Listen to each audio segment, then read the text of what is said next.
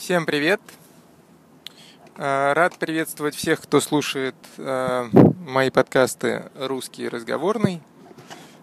И э, сегодня хотел бы записать очередной подкаст с достаточно простой фразой, но тем не менее, если вдруг вы ее не знаете, то она может показаться вам какой-то непонятной. Поэтому я решил на всякий случай записать подкаст и про эту фразу тоже.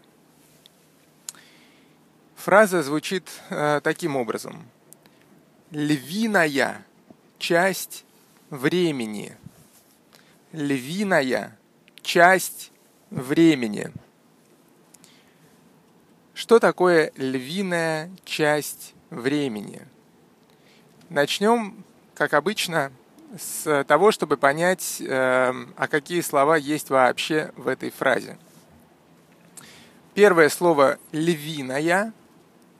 Э, это слово происходит от э, слова «лев». Лев – это животное. И э, это животное, которое живет, это дикое животное, которое живет э, в Африке – Эм, и которые можно встретить в зоопарке. У льва большая грива, это волосы на его голове, они называются по-русски грива. Э, и он эм, громко рычит. Э, также э, лев есть такое выражение, что лев – это царь зверей. То есть это самый главный зверь. Если вы вдруг не знаете, кто такой лев, то советую вам просто открыть Яндекс, э, вбить туда слово лев, Л-Е-В, и посмотреть на картинки. И вам сразу станет все понятно. Итак, соответственно, теперь, я надеюсь, вы понимаете, кто такой лев и что такое львиный, можно понять, э, если представить, что что-то принадлежит льву. То есть вот у льва есть волосы, которые называются грива. Соответственно, можно сказать, что у него львиная грива. Или, например, если у какого-то человека э, волосы похожи на э, волосы льва, ну то есть у него такая большая, э, много волос, и они, например, э, такого светлого цвета и зачесаны назад, то чисто теоретически можно сказать, что э, у человека волосы как львиная грива. Ну, это будет даже не переносный смысл, это просто некое сравнение. Соответственно, львиный, ну, в общем, все, что у льва есть, можно это сказать, что это львиное. Львиное рычание, львиная грива, все что угодно. В нашем сегодняшнем выражении следующее слово – слово «часть».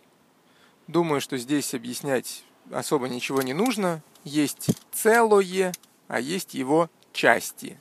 Целое состоит из частей. Если вы порежете э, яблоко, то вы его порежете на части.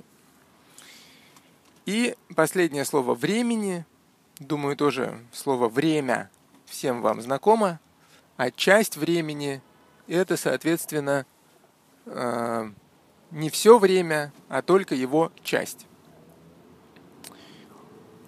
Если мы посмотрим на выражение целиком и попытаемся понять, что же оно значит э, в прямом смысле, то у нас получится львиная часть времени, то есть это та часть времени, которая принадлежит льву. Например, эм, как можно использовать это выражение в прямом смысле, теоретически. Э, например, э, можно представить себе, что вы пришли в зоопарк, и у вас э, есть ограниченное время на то, чтобы посмотреть на каждого из животных. Сначала вы посмотрели на носорога, потом на крокодила, потом на бегемота, потом на жирафа. И, наконец, следующий по очереди должен быть лев, а значит, следующая часть времени принадлежит льву. То есть следующая будет львиная часть времени. Но это такое объяснение просто для того, чтобы вы поняли э, структуру фразы и поняли, что она могла бы значить, если бы она употреблялась в прямом смысле. В переносном смысле эта фраза означает просто-напросто большую часть времени. То есть, самую, то есть если вы возьмете некий отрезок времени, например, один час, и если вы, допустим, кому-то хотите сказать, что 50 минут из этого часа вы занимались чем-то одним, а оставшиеся 10 минут занимались чем-то другим, то вы вот эти первые 50 минут, вместо того, чтобы сказать большую часть времени я потратил на то-то, можно сказать львиную часть времени я потратил на то-то. Я не знаю до конца, э, почему эта большая часть времени называется львиной. Э, вполне возможно, что она называется так, потому что лев э, это самое, ну, как я уже сказал, это царь зверей, и поэтому он может забрать себе больше времени, чем, например, другие звери. Ну или просто потому, что лев это большое животное, хотя понятно, что есть животные и побольше, чем лев. В общем, я не знаю точно, эм, почему эта часть времени называется львиной. Вот, но это так – поэтому попробуем привести какие-то примеры, чтобы вы лучше поняли смысл. Примеры могут быть какими? Например, например, вы э, приходите домой с работы и жалуетесь, например, на то, что большую часть времени на работе, на работе сегодня – вы потратили на то, что от вас просили другие, а не то, что вы сами хотели делать. И в этом случае вы можете сказать, например, о том, что львиную часть времени сегодня я потратил на какую-то ерунду. Например. Или, э, допустим, если э, вас попросили сделать э, какое-то задание – а вы вообще не представляете себе, о чем идет речь, то когда вас э, спросили, например, вы сделали потом это задание, и э, когда вы его принесли, вас спросили, почему вы так долго это делали, то вы могли бы ответить на это, что львиную часть времени вы потратили на то, чтобы просто разобраться, о чем идет речь потому что это не ваша область. А потом сделали задание быстро. Вот. Эм, можно сказать еще, например, что вот если, допустим, привести пример про мой подкаст, то э, можно сказать, что львиную часть времени во время подкаста я трачу на то, чтобы объяснить смысл разных слов в этой фразе. Тогда как на объяснение самой фразы у меня тратится меньше времени. Например, вы могли бы быть этим недовольны, и э, тогда вот можно употребить эту фразу о том, что львиную часть времени в подкасте я трачу не на то, если бы это было так. Надеюсь, что это все-таки не так. Эм, ну что же, в принципе, это все, что я хотел бы сказать об этой фразе.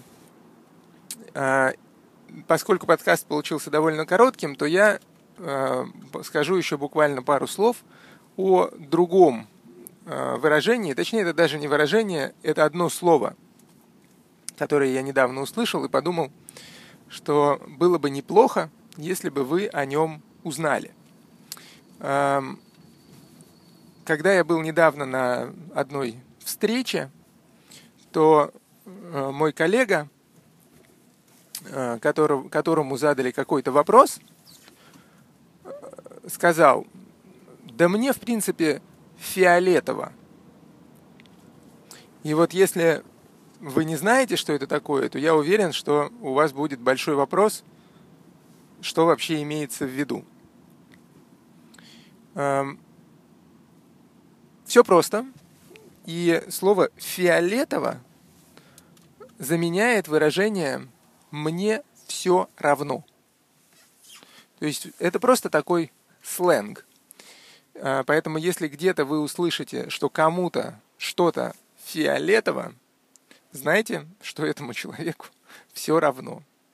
Вот, например, если взять как раз тот пример с моим подкастом, а, когда, допустим, вы недовольны и говорите, львиную часть времени во время подкаста там, вы тратите не на то, а я вам на это могу ответить. А мне фиолетово. Мой подкаст. Что хочу, то и делаю. Понятно, что ситуация чисто теоретическая. Эм, и несмотря на то, что это мой подкаст, я стараюсь э, сделать его таким, чтобы он был для вас интересен. Но такая, такой разговор теоретически мог бы с кем-нибудь у меня состояться. Надеюсь, что не состоится. Спасибо большое за внимание. До свидания.